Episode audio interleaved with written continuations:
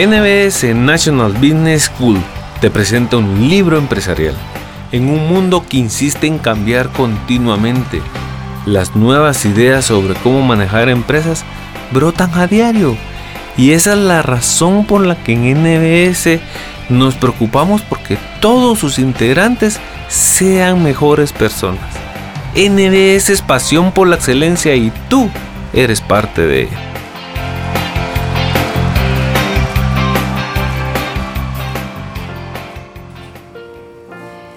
Es dulce saborear las mieles del éxito cuando un proyecto sale a pedir de boca, pero son las meteduras de pata las que nunca se olvidan. En sus 20 años de experiencia en proyectos, Pacelli no solo ha cosechado numerosos éxitos, sino que también ha aprendido de sus errores y son precisamente estos últimos los que quiere compartir con el lector en su libro Grandes Errores en la Gestión de Proyectos. Se trata de un libro dirigido a directores de proyectos con experiencia, personas que saben cómo hacer un proyecto, que conocen a fondo las bases de la dirección de proyectos, pero que sacarían buen partido de los trucos que se ofrecen en la obra para mejorar su trabajo. Pacelli ha concebido el libro no como un volumen más que adorne las estanterías del despacho, sino como una obra de consulta a la que el director de proyecto pueda referirse una y otra vez. Grandes errores en la gestión de proyectos. Cómo hacer un proyecto exitoso evitando los 18 errores más comunes. Loni Pacelli. Introducción. Las grandes meteduras de pata. 1. No estábamos tratando el problema correcto. Todo proyecto entraña la necesidad de resolver un problema, ya se trate de una barrera que nos impide avanzar o de una oportunidad para hacer algo mejor. En aquellos casos en que sus consecuencias son reales y tangibles, las personas se preocupan de asegurarse de que el problema no llegue a aparecer y es justamente esa claridad de metas lo que contribuye a evitarlo. Tenemos como ejemplo de ello el síndrome del milenio, el Y2K, que al entrar en el año 2000 devolvería los ordenadores al año 1900. Se empleó tanto dinero y tanto esfuerzo que finalmente en aquel histórico 1 de enero los contratiempos fueron mínimos. Entre las razones por las que no se trata el auténtico problema está que la emisión no está articulada de forma realista, no se comprende claramente la dimensión de la crisis porque cada grupo tiene su propia visión de la misma o porque hay conflictos más graves y urgentes a los que prestar atención inmediata. Se ve venir que nos acercamos a un conflicto cuando no conseguimos convencer al responsable de que se trata de un problema grave y hay que hacer algo, cuando el equipo de trabajo no sabe exactamente cuál es la dificultad que el proyecto pretende resolver o cuando el equipo se dedica a resolver los problemas que le van saliendo al paso, perdiendo así la perspectiva del asunto. Es aconsejable articular claramente la misión, haciendo constar qué es lo que hay que hacer, cuándo hay que hacerlo y cómo se medirán los resultados. Además es necesario revisar y recomunicar la misión durante todo el proyecto para asegurarse de que se está haciendo lo correcto o en caso de que el problema cambie, modificar también la misión. Asimismo, resulta vital asegurarse de que el proyecto responde a las prioridades del patrocinador y en caso contrario reconocer sin complejos que es algo que por el momento no le interesa. 2. Diseñamos lo que no era. La mayoría de los proyectos comienza con el diseño del producto final y en su realización se toman en cuenta los deseos del cliente y lo que resulta factible dadas las limitaciones. Cuanto mayor sea la participación del cliente en el diseño, mayores serán las probabilidades de éxito. Sin embargo, suele ocurrir que los equipos de trabajo se apresuran a realizar el diseño para luego descubrir que ciertos detalles se han hecho de forma errónea o se han omitido por completo. Las razones por las que esto sucede son que el proyecto no estaba delineado correctamente en todas sus dimensiones, funcional, geográfica, organizativa y de expectativas concretas no se ha dado a participar al cliente como es debido. Se ha presionado demasiado al equipo de trabajo en el proyecto para que trabaje de verdad y muestre algo productivo. Se ha perdido algún eslabón al transformar los requisitos en diseño. Existe ya un proceso automatizado con el cual se consigue hacer las cosas mal más rápido. Y por último, no existen posibilidades de realizar cambios sobre el diseño porque en el proceso no se ha contemplado dicha posibilidad. Ya se advierte que algo va mal cuando el cliente no tiene ni voz ni voto en el proyecto, cuando se siguen los procesos actuales sin intención alguna de mejorarlos de cara al futuro, pues se incluirán todas las ineficiencias presentes, cuando los clientes no tienen claro cómo van a efectuar su trabajo con el nuevo diseño cuando éste continúa cambiando en las etapas más avanzadas del proyecto y cuando los clientes pierden interés en el proyecto y dejan de participar. La solución pasa por invitar a la participación del cliente en su justa medida, escuchar lo que tiene que decir, ralentizar o parar el proyecto para asegurarse de que el diseño cumple con las necesidades de la empresa y mantenerse fieles a la finalidad del proyecto, evitando cualquier distracción. Para ello resulta positivo fijar el alcance del proyecto haciendo constar qué cuestiones tratará y cuáles no, y obtener el visto bueno antes de comenzar. Por otra parte, fijar unos límites se torna esencial, como también estar preparado para cambiarlos según las necesidades del negocio. Además, es aconsejable, por un lado, que a lo largo del camino se establezcan hitos que indiquen que se van complementando etapas y por otro, que la posibilidad de utilizar prototipos se considere seriamente para poder así reflejar los requisitos y modelar los diseños del sistema o del proceso. 3. Utilizamos la tecnología equivocada. La elección de un tipo de tecnología u otra depende del entorno en que la empresa se desenvuelve. Sin embargo, existen una serie de consideraciones generales que debemos tener en cuenta a la hora de tomar decisiones en materia de tecnología. En primer lugar, hay que estar prevenidos sobre aquellas nuevas tecnologías cuya eficacia no ha quedado aún demostrada y siempre que se pueda es preferible aprender de la experiencia de otros que ya la hayan experimentado. Otro riesgo que suele darse, por ejemplo, con los paquetes de software es que la tecnología no cubra las necesidades funcionales de la empresa y sin embargo, asumiendo que los procesos empresariales son similares en cualquier sector, alguien decida implantarla. Asimismo, puede darse el caso de elegir la tecnología adecuada y que el personal que debe manejarla carezca de las aptitudes necesarias. Por último, podría pasar que la tecnología no pueda hacer frente al creciente volumen de negocios. Hay indicios de que estamos utilizando la tecnología equivocada cuando, durante el proyecto, esta no deja de fallar, cuando los clientes se quejan constantemente de ella, cuando el equipo que trabaja en el proyecto tarda más de lo debido en solucionar problemas y cuando se escuchan promesas de que una determinada función aparecerá en la próxima versión. Pues podría ser así, pero también, más interesado en vender, el fabricante se esté comprometiendo primero para averiguar cómo hacerlo después. Hay que probar la tecnología hasta asegurarse por completo de que va a funcionar Tener claro que el personal cuenta con las aptitudes necesarias para trabajar y desarrollar la tecnología y que si se aprecia de forma patente que ésta no va a funcionar, se abandone el proyecto cuando aún se esté a tiempo, ya que por muy poco deseable que resulte, es mejor reaccionar en este modo, mientras aún se puede permitir que el cliente se vea afectado. 4. No diseñamos una buena agenda para el proyecto. Al diseñar una agenda de ejecución del proyecto, en ocasiones se ignoran pasos fundamentales o no se asigna suficiente tiempo a determinadas tareas. En consecuencia, la agenda luce muy bien sobre el papel, pero se aleja peligrosamente de la realidad. Esto suele suceder bien cuando es demasiado detallada, bien cuando los detalles escasean o cuando no reflejan la relación de dependencia entre las distintas tareas, también cuando el proyecto dura demasiado tiempo, cuando algunas de las tareas no producen resultados útiles y cuando el equipo no comprende el plan se empezará a comprobar que algo ha fallado en la elaboración de la agenda cuando las tareas no se completan a tiempo o cuando los tiempos del equipo no son conscientes de que deberían estar trabajando en una tarea concreta. La solución consiste en revisar la agenda de ejecución del proyecto, definir con claridad las tareas y asignar a cada una el tiempo necesario y reflejando la interconexión existente entre ellas. No vale la pena huir enterrando la cabeza como el avestruz. Es más eficaz revisar la agenda con los miembros del equipo y escuchar su opinión con el fin de evitar alejarnos de la realidad.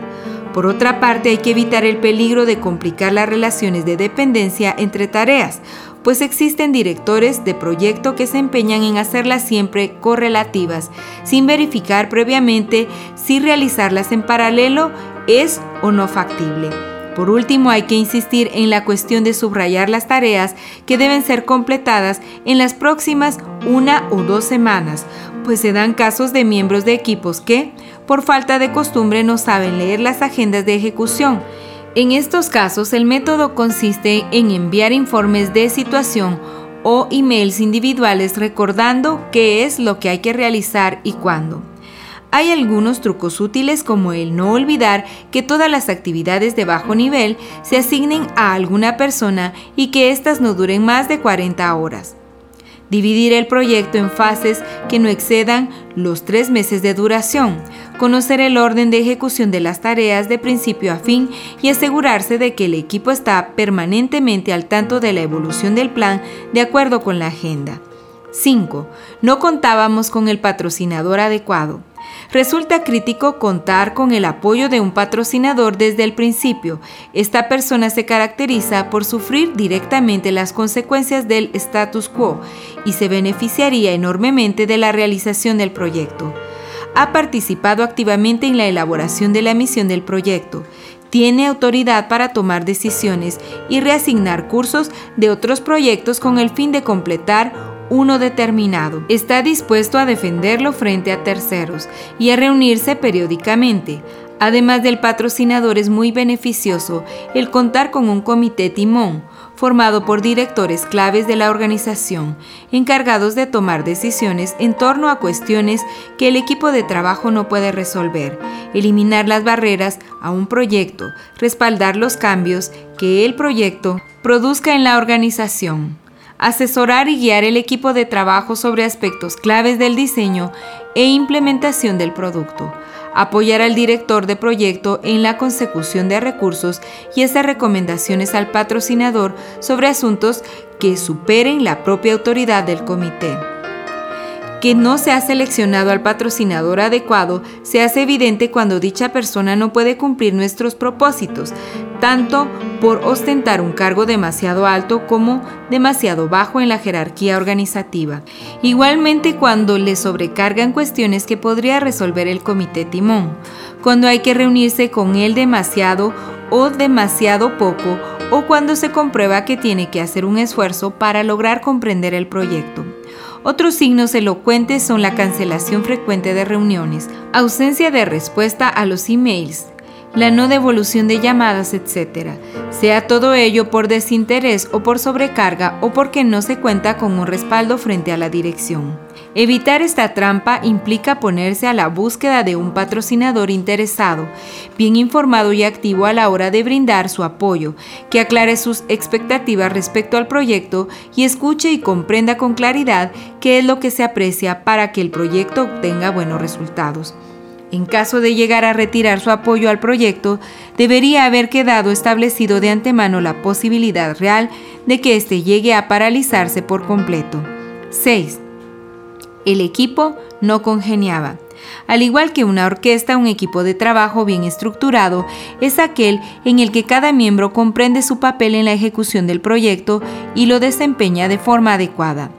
La orquesta, que es el equipo de trabajo, desafina cuando la organización del proyecto no es clara y los papeles no están bien trazados, cuando se producen diatribas entre sus miembros y se culpan en público de los errores, cuando no se cuenta con un lema que actúe como un mantra y guíe toda la acción y cuando no se responsabiliza a los miembros del equipo de trabajo por la ejecución del proyecto, ni el equipo celebra las victorias como debiera.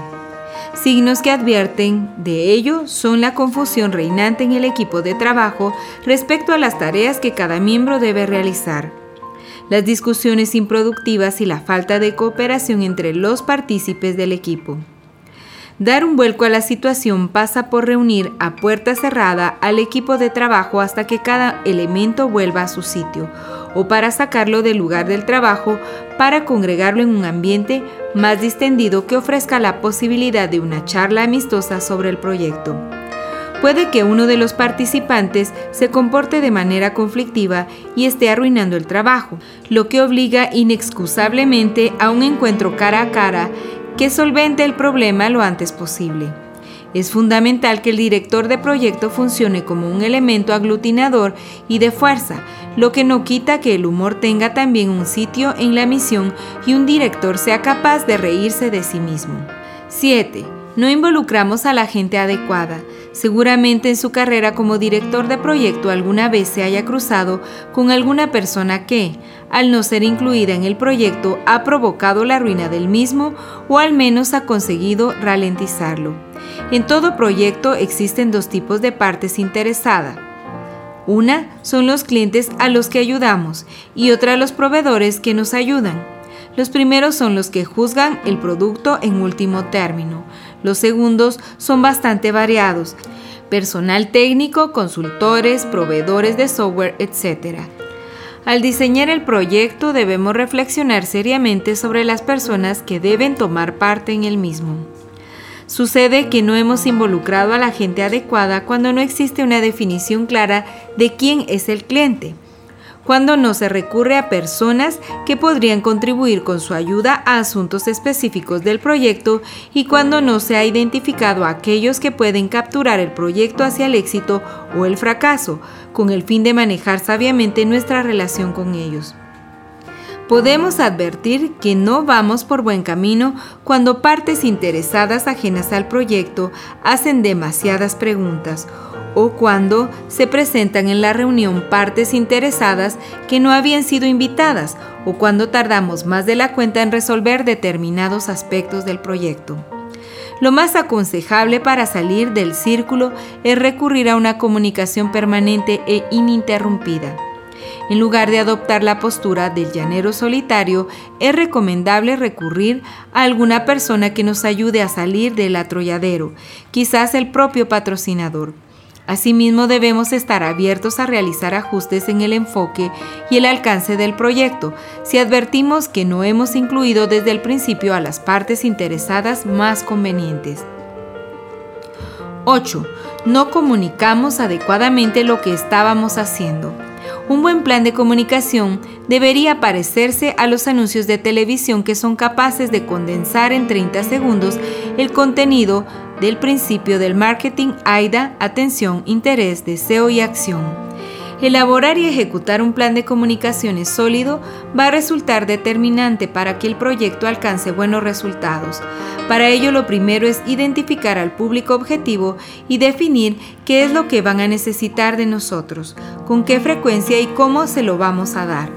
Los mejores planes de comunicación comienzan con una matriz de comunicaciones que se plasma en una sola página.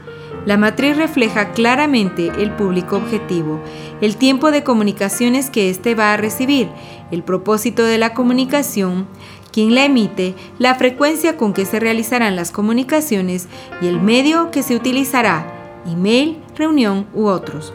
En cuanto al contenido de la comunicación, debería trasladar el objetivo con el menor número de palabras posible, ajustándose al público que va a recibirlo.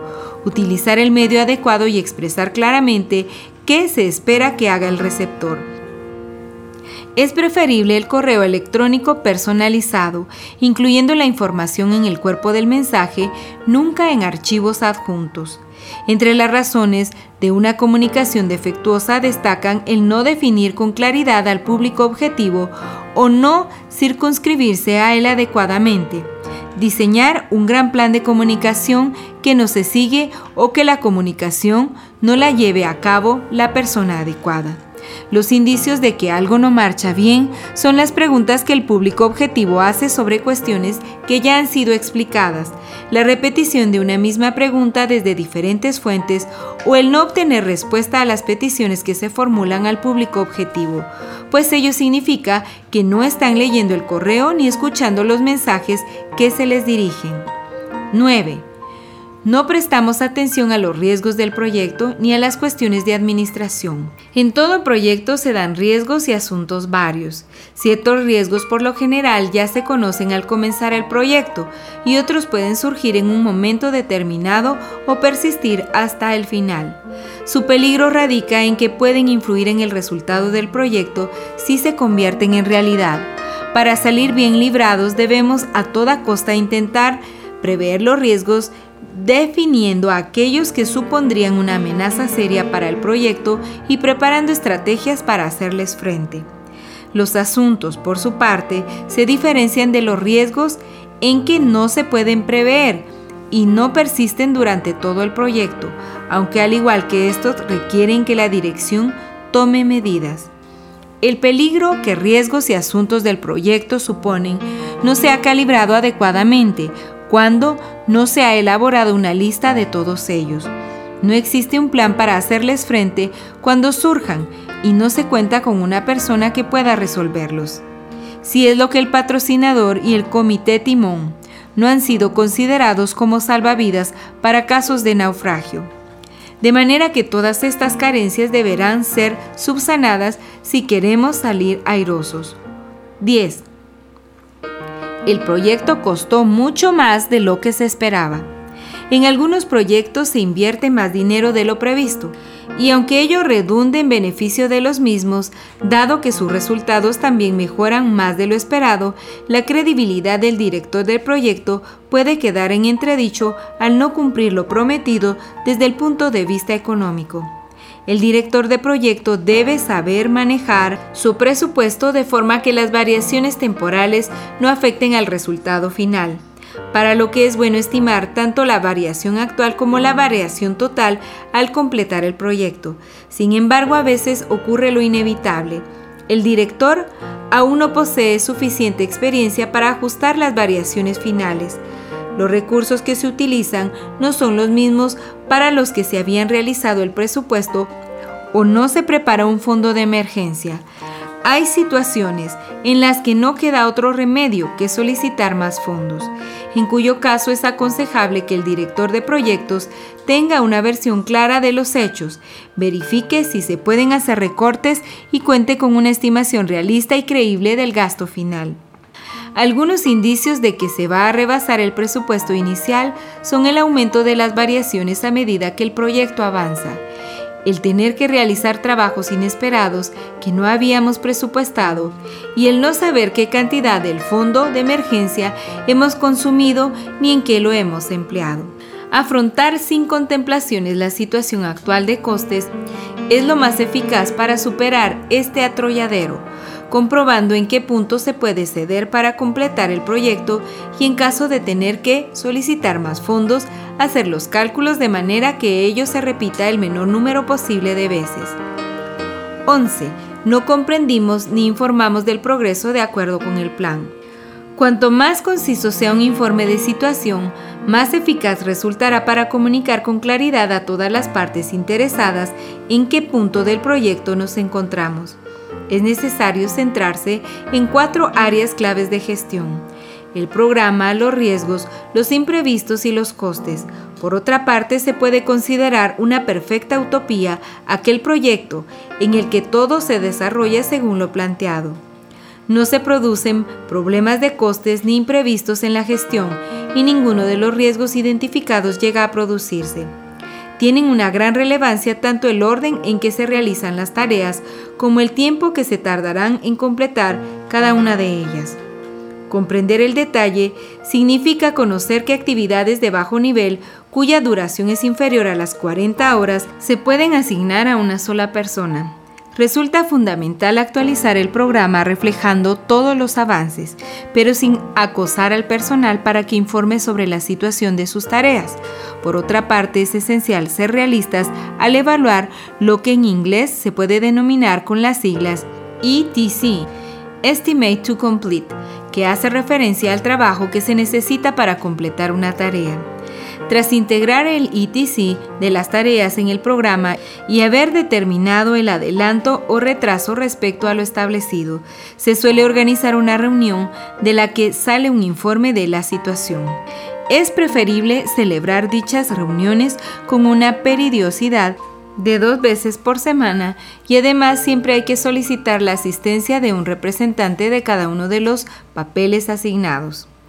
De entre las razones por las que no se comprendió ni informó del progreso realizado según el plan está el error de no llevar un registro de aquello que se ha realizado o no mantenerlo actualizado, no celebrar las reuniones semanales ni preparar en consecuencia los informes de situación y por último no tomar medidas inmediatas cuando surge un problema.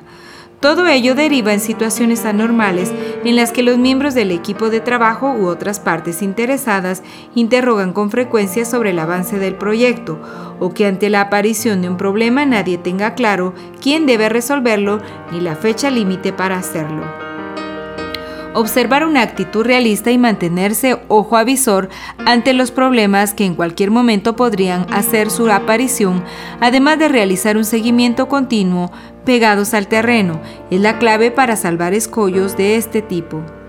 12. Intentamos hacer demasiado el deseo de complacer al cliente, aquello para lo que algunos llegan a prometer imposibles, es una de las razones por la que con frecuencia los proyectos fracasan.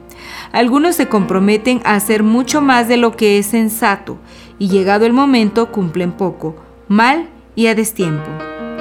Es cierto que las culpas pueden repartirse entre los clientes con deseos poco realistas o directores de proyectos demasiado ambiciosos. De cualquier modo, se llega a una situación en la que el trabajo acaba sobrepasando todos los límites, pues el alcance del proyecto no se ha calibrado de forma adecuada. El equipo de trabajo no sabe cuándo debe poner fin a su tarea, o peor aún, se intentan rellenar las horas disponibles con trabajo adicional y entonces la gota colma el vaso. Prestando una fina atención, puede advertirse que algo no marcha bien cuando una vez congelado el diseño del producto se oyen excesivos desiderativos del tipo, si el producto pudiera hacer tal o cual cosa. Para evitar caer en la trampa, consolidemos el alcance del proyecto. Aprendamos a decir y a mantener un no y revisemos programas y presupuestos para poder acomodar los imprevistos que pudieran surgir modificando el alcance del proyecto. 13 no realizamos suficientes pruebas. Los simulacros de incendios son ejemplos de pruebas que tienen poco objeto asegurarse de que todo aquello que tiene que suceder sucede tal y como se planea. Sin embargo, como consecuencia de dedicar excesivo tiempo a las tareas previas a las pruebas, en muchos proyectos las propias pruebas suelen condensarse o restringirse. A veces la situación se solventa asignando recursos extraordinarios de forma que las pruebas se puedan realizar más rápidamente y así ganar tiempo. Pero en ocasiones no queda otro remedio que saltearse las pruebas y al final es al cliente a quien le toca sufrir las consecuencias. Los mejores planes definen los tipos de pruebas que se deben efectuar, de unidad de producto, de resistencia, de aceptación del cliente. Dividen el proceso de pruebas en fases o ciclos. Hacen constar qué resultados se espera lograr para demostrar con contundencia que la prueba ha sido un éxito y asimismo especifican las personas, tiempo y recursos necesarios para llevar a cabo las pruebas. Puede preverse un fracaso sin paliativos cuando no existe un plan de pruebas. Cuando sí existe, pero no se sigue cuando no se ha definido con claridad cómo se medirá el éxito, cuando no se ha incluido al cliente en el proceso de pruebas y cuando el equipo de trabajo da por supuesto que algo funcionará sin haberlo ensayado previamente. Es entonces cuando las pruebas de producto comienzan más tarde de lo que proyectábamos. Cuando el cliente encuentra dificultades que el equipo de trabajo debería haber detectado mucho antes de que aquel las encontrara o finalmente cuando estando a punto de finalizar las pruebas según lo planeado, no se han logrado buenas calificaciones para los criterios establecidos. En los casos en que excesivos contratiempos vayan apareciendo en esta fase, se aconseja retroceder a una fase anterior del proceso de pruebas para cerciorarse de que no todo es producto de un fallo previo. Uno de los trucos es hacer que todo el equipo se concentre en conseguir una meta en un tiempo determinado, de forma que todos se esfuercen en pasar las pruebas. Pero si los obstáculos que surgen acaban por casi impedir la continuación de las pruebas, lo más sensato es abandonarlas. Es preciso un gran coraje para dar este paso, pero aún así es mejor renunciar a las pruebas que terminar fabricando un producto mediocre. 14. No asumimos adiestrar al cliente. En determinados proyectos, como en los de tecnología, el adiestramiento del cliente es un componente fundamental, mientras que en otros, como en la construcción de viviendas, supone un elemento secundario. Desarrollar y llevar a cabo un programa de formación de clientes resulta beneficioso a la hora de reducir el apoyo que el cliente necesitará cuando comience a utilizar el producto, así como para despejar sus dudas y temores al tiempo que se fomenta una imagen positiva del producto.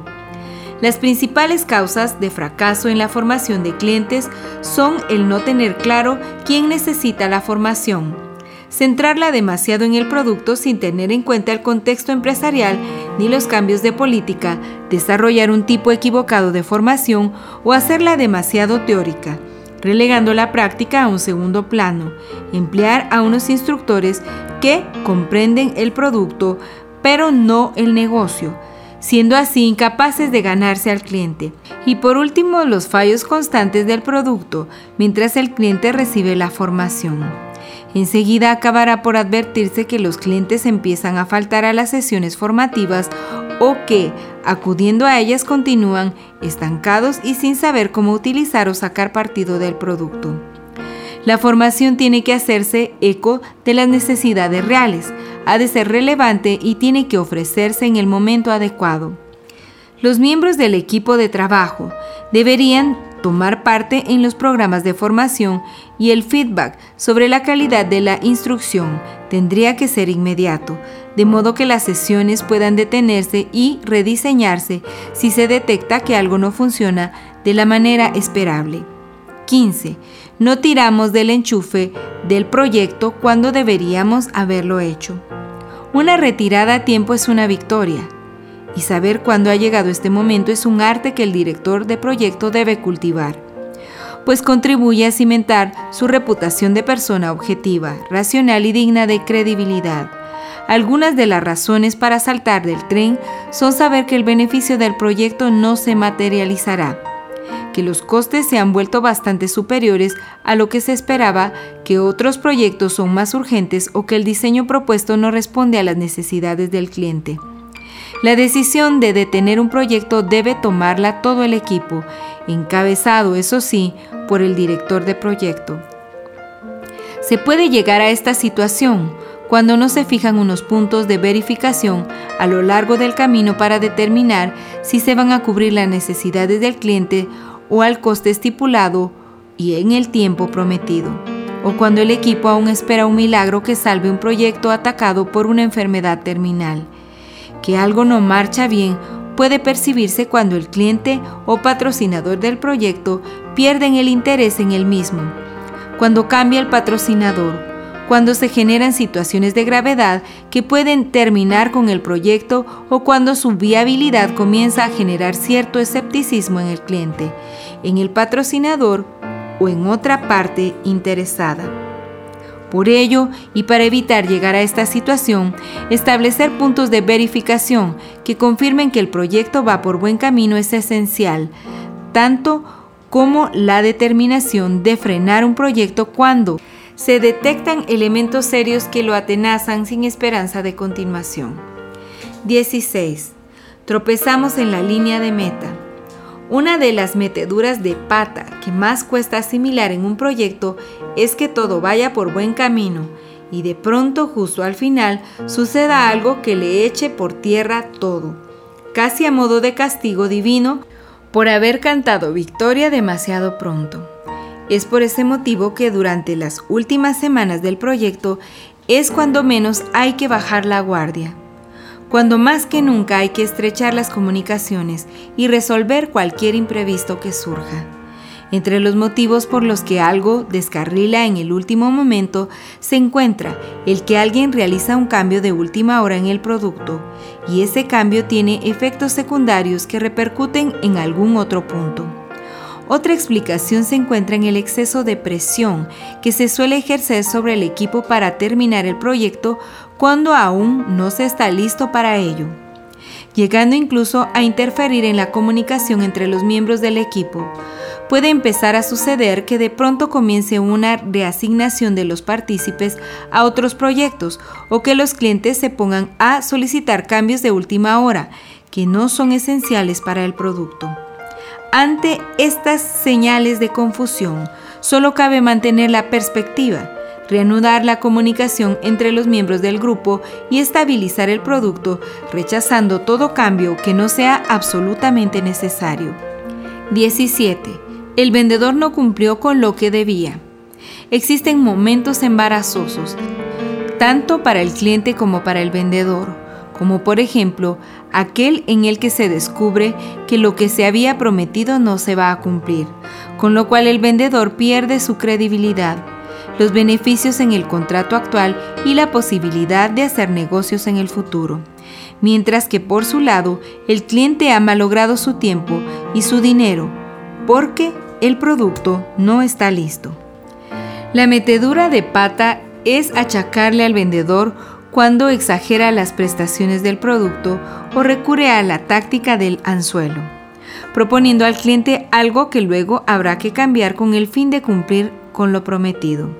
Signos que nos permiten ver que algo no marcha como debiera son que el vendedor no cesa de retrasar las fechas, libera a gente del proyecto antes de lo que se anticipaba, intenta vender más utilizando para ello a los miembros del equipo de trabajo, su tarea no cumple con las expectativas fijadas o utiliza personal sin experiencia para labores que requieren de ella.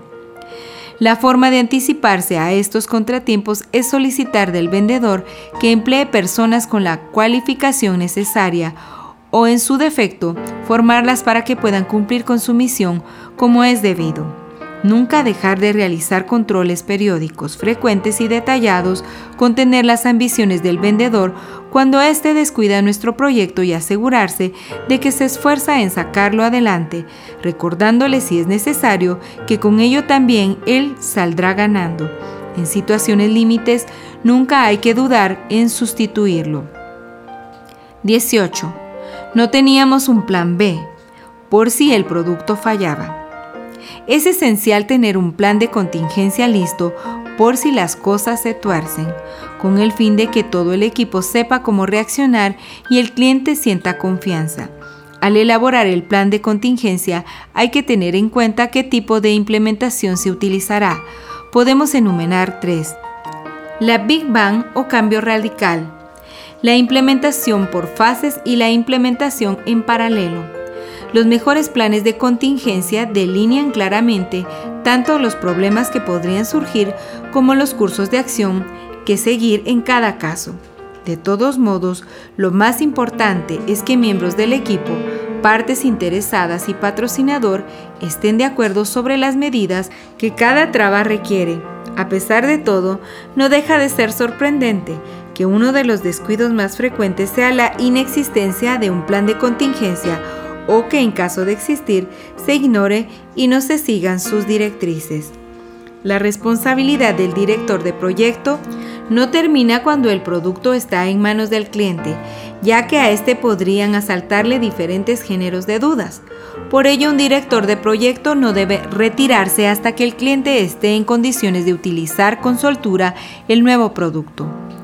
No es extraño el hecho de que los clientes sigan teniendo preguntas sobre qué pasará si la implementación del nuevo producto no funciona, o bien que el equipo de trabajo no sepa qué hacer si las cosas no salen bien. Son evidencias de que desarrollar un plan de contingencia y ponerlo a prueba no es algo que pueda pasarse por alto. Para finalizar, un cliente no debe ser abandonado hasta que no se sienta completamente seguro frente al nuevo producto. NBS, National Business School, te da las gracias por tomarte el tiempo para escuchar este libro. Te invitamos a que apliques de buena manera cada uno de los conocimientos transmitidos, los cuales estamos seguros que transformarán tu visión empresarial y administrativa.